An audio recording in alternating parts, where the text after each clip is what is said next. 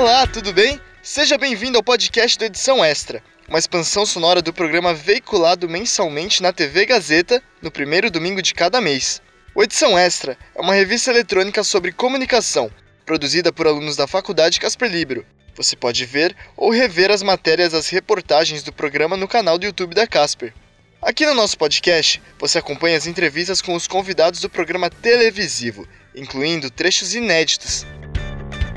Acredita que nesse exato momento é possível viver um mundo com naves, alienígenas e robôs? Você deve estar se perguntando: Nossa, Léo, mas como é possível? Eu te respondo com duas palavras: ficção científica. Quer entender mais? Então ouça agora a entrevista da aluna Lívia Carvalho com o doutor em filosofia e escritor de ficção científica Alexei Dodsworth. O que, que é a ficção científica e qual é o objetivo dela?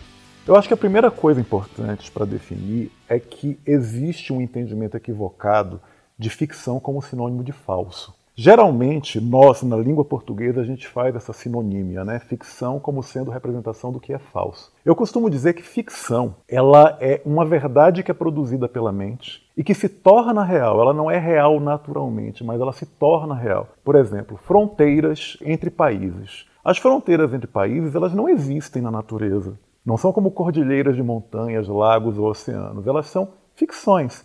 Elas são criações da mente, criações coletivas, e elas passam a existir porque a gente determinou. O resultado disso é que é muito mais fácil eu tentar atravessar uma cordilheira de montanhas a pé do que atravessar a fronteira México-Estados Unidos sem um passaporte, que é uma outra ficção, é uma outra coisa que a gente inventa. Ou seja, as ficções elas se tornam muito mais poderosas do que as verdades naturais. Então, o que é uma ficção? É uma verdade produzida. Já o falso, que é uma outra coisa, ele tem a ver com a negação de um fato concreto. Por exemplo, se eu digo que o Sol gira em torno da Terra, isso é falso.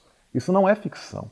Isso é falso. Eu poderia criar uma ficção de um mundo em que o Sol girasse em torno de um planeta. É uma outra coisa. No que diz respeito à ficção científica, qual é a ideia? Primeiro, eu costumo dizer que o propósito de toda ficção é entreter. Não existe uma finalidade necessariamente pedagógica na ficção, nem na ficção científica. O propósito da ficção literária, da ficção do cinema, da, de qualquer tipo de ficção, ela é o entretenimento. Mas, no caso da ficção científica, existe um objetivo que termina sendo alcançado, ainda que ele não seja totalmente consciente da parte de quem produz a ficção, especialmente no que diz respeito à ficção científica dura. Porque quando a gente fala de ficção científica, também é bom especificar que existem subgêneros.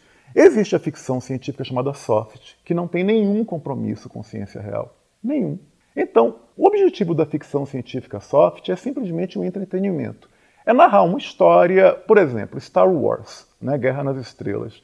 É muito difícil você encontrar em Star Wars alguma coisa cientificamente lastreada, mas ela tem um objetivo que é entreter. Já a ficção científica dura, né, a chamada hard sci-fi, que é um subgênero da ficção científica, em geral, os autores têm um objetivo sim, que é, além de entreter, educar.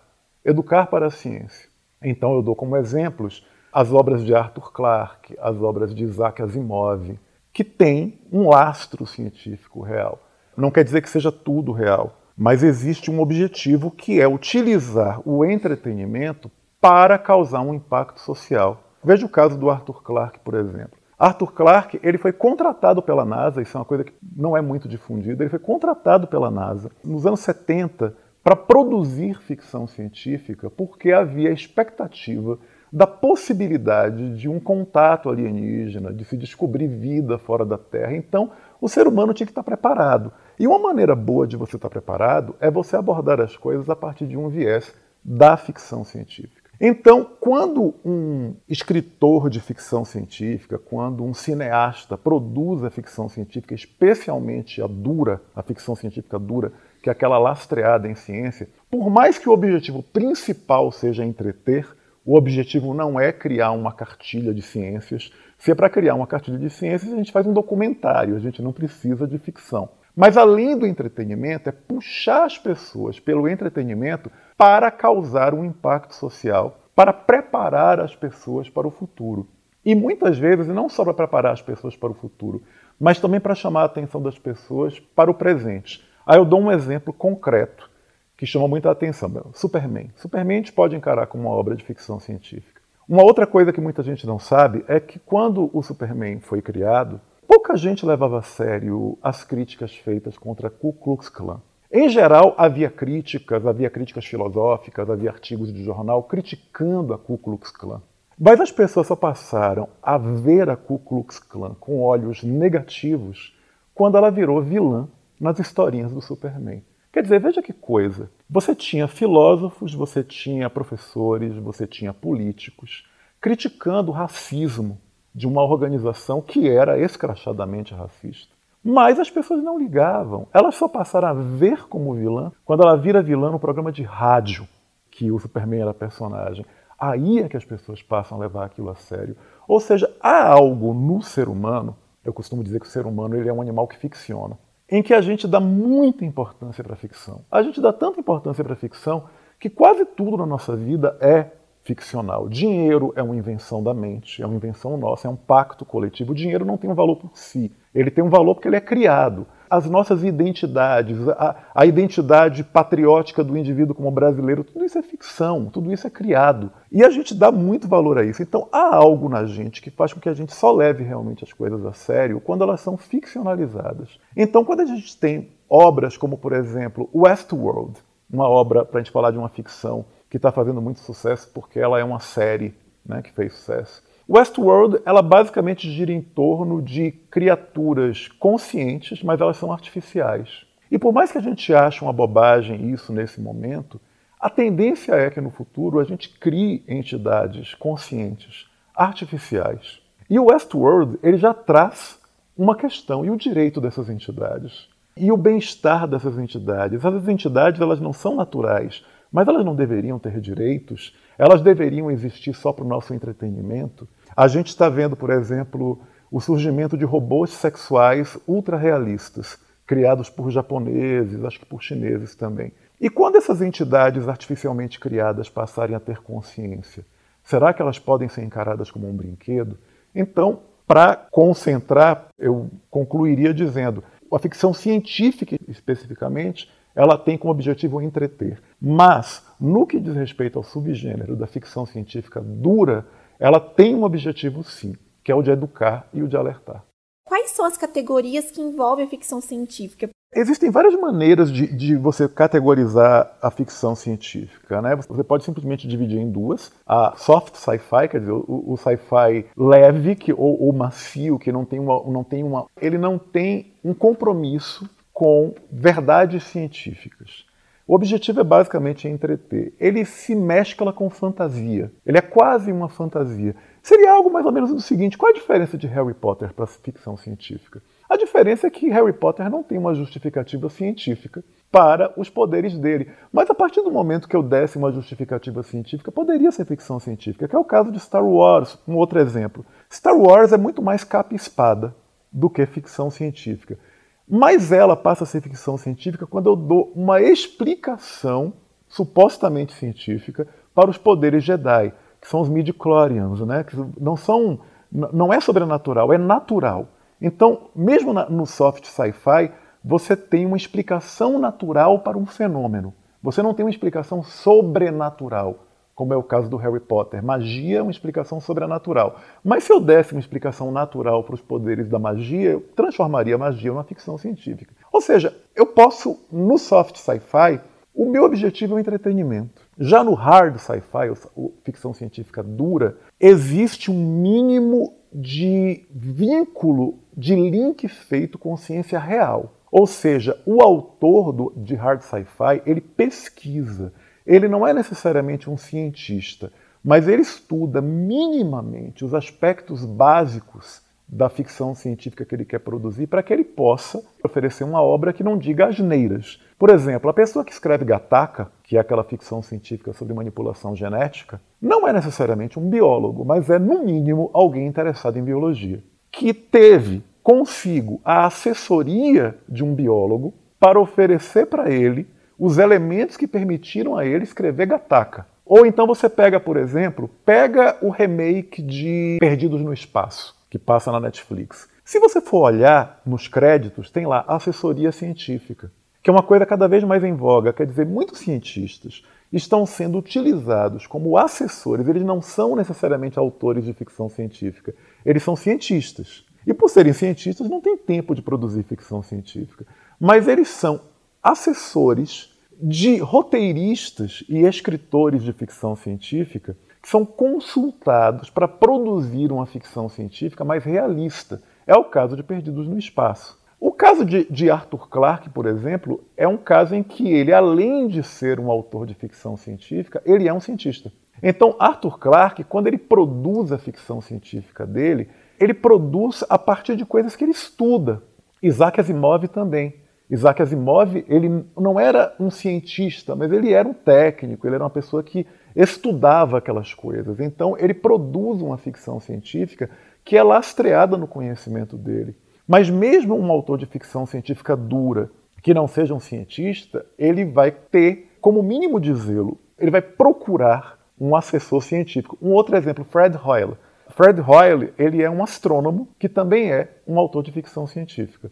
Então, tudo que está na obra do Fred Hoyle tem um lastro na ciência. Você pega Don't Look Up, o filme que fez sucesso agora, Não Olhe para Cima, você pega os cálculos do, do astrônomo quando eles descobrem que um cometa vai bater na Terra, todos aqueles cálculos estão cientificamente corretos. Ou seja, tem uma assessoria astronômica e depois eu descobri que até a mão tem uma hora que tem um close em que tem uma mão escrevendo os cálculos, não é a mão do ator, é a mão de um astrônomo. Ele tá, é o astrônomo que está escrevendo os cálculos, um astrônomo contratado para escrever aquelas coisas na lousa. Quer dizer, no hard sci-fi existe um compromisso com um mínimo de ciência correta.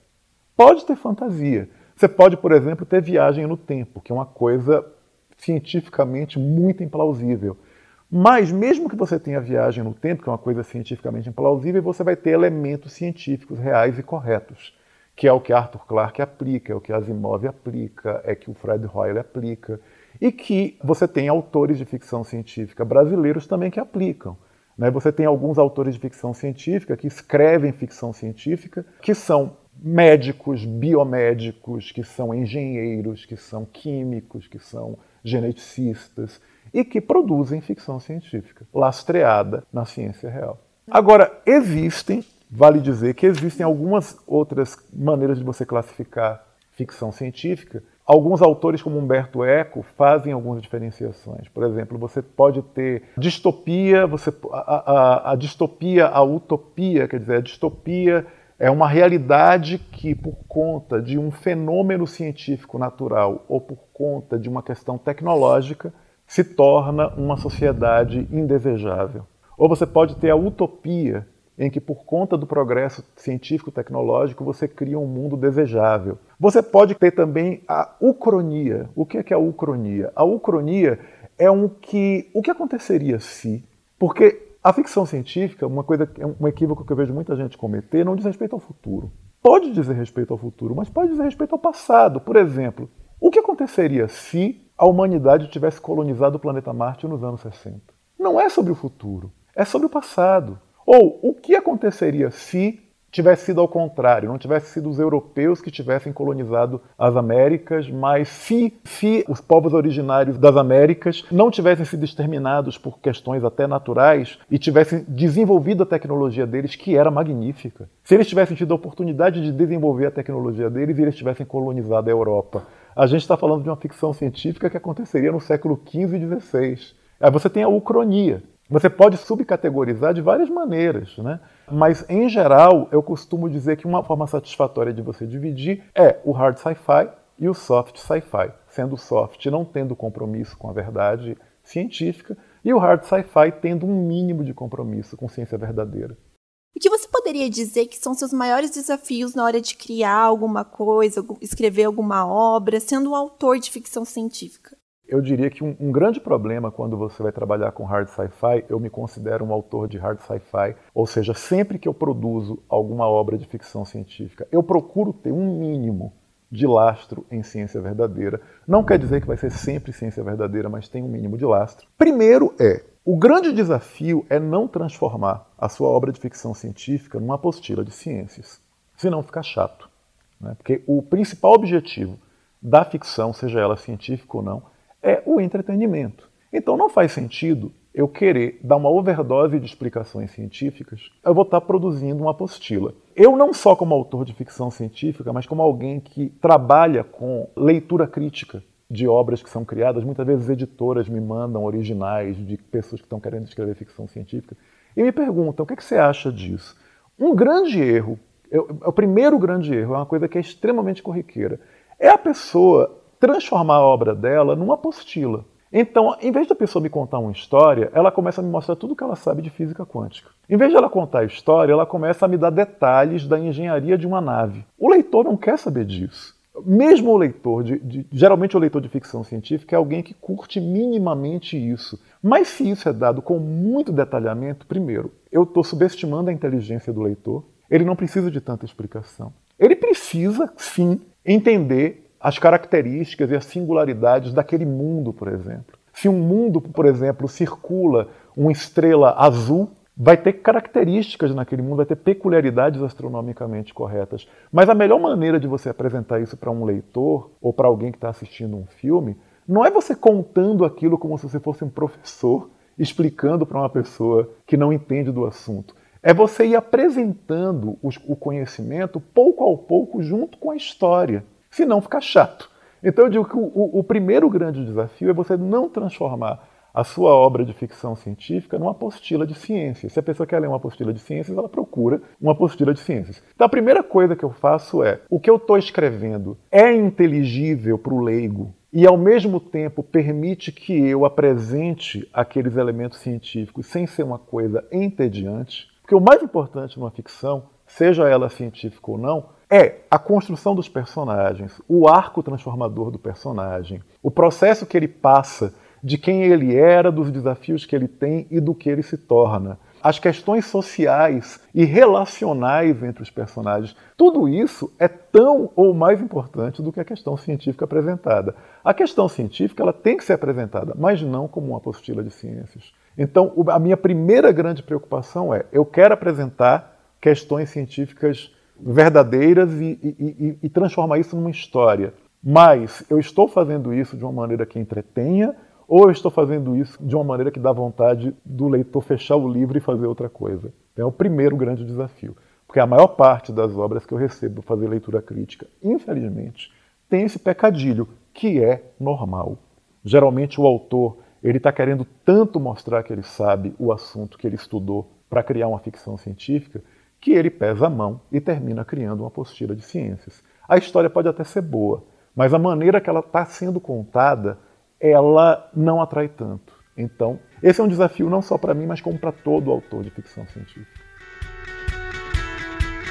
Depois dessa entrevista, não podemos mais confundir o que é ficção científica. Afinal, como afirmou o convidado, é sempre necessária uma explicação da origem de todas as coisas fantasiosas na história.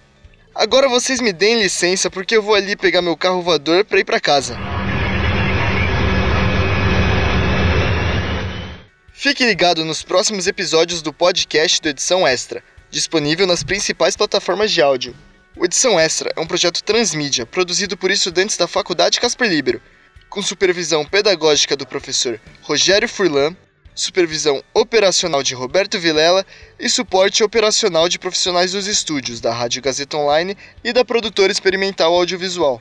Podcast edição extra. Apresentação: Léo Kenji. Roteiro: Léo Kenji e Heloísa Rocha. Produção de entrevistas: Isabela Delgado, Caterina Steffen, Lívia Carvalho e Tatiana M. Edição: Agnoel Santiago, o Popó. Edição de mídias audiovisuais: Nilson Almeida. Site e mídias sociais: Heloísa Rocha. Faculdade Casper Libero. Supervisão pedagógica da Rádio Gazeta Online e da produtora experimental audiovisual. Rogério Furlan. Supervisão operacional da Rádio Gazeta Online e da produtora experimental audiovisual. Roberto Vilela. Coordenadoria de jornalismo. Helena Jacó. Coordenadoria de Rádio, TV e Internet. Renato Tavares. Operações da Faculdade Casper Libero. Antônio Viana gerente administrativo da Faculdade Casper Libero, Eric Wonhart, diretor da Faculdade Casper Libero, Wellington Andrade, Fundação Casper Libero, superintendente geral da Fundação Casper Libero, Sérgio Felipe dos Santos, presidente da Fundação Casper Libero, Paulo Camarda. Até a próxima!